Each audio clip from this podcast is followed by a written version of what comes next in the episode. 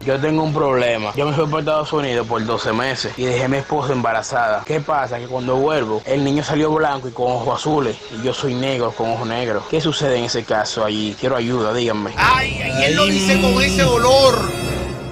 Una pregunta, es lo que yo no entiendo. Él le confía de ella, ¿eh? Eh, parece, él tiene una duda. Claro, claro. El Porque que lo tiene mandó. problema el chamaco porque esa mujer es uno A. ¿Cómo así? Oh, sí. ¿Y tú la conoces? Todo bien. Pero tú eres cercano a la familia, muy cercano. Él sabe, dile que es Tintín. ¡Ay, ay, ay! Oye, que loco con ese pana. Acuérdate que ese pana viaja. Entonces ya los esperma de él vienen de allá para acá blanco con los ojos azules. Son un templo de él que se esté tranquilo, ese Cornelio. Joel y RJ. Mira, que por favor, que se vaya ahora para Haití para ver si el muchachito le sale morenito entonces.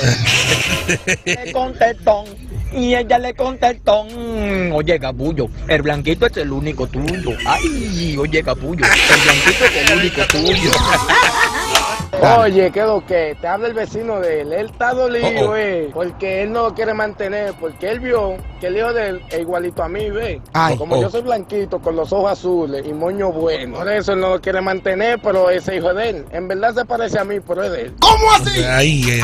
RJ, dile a él que eso no es nada porque en estos tiempos se están viendo embarazos por Facebook y por videollamada, que él mantenga un muchacho de otro color, eso no es nada.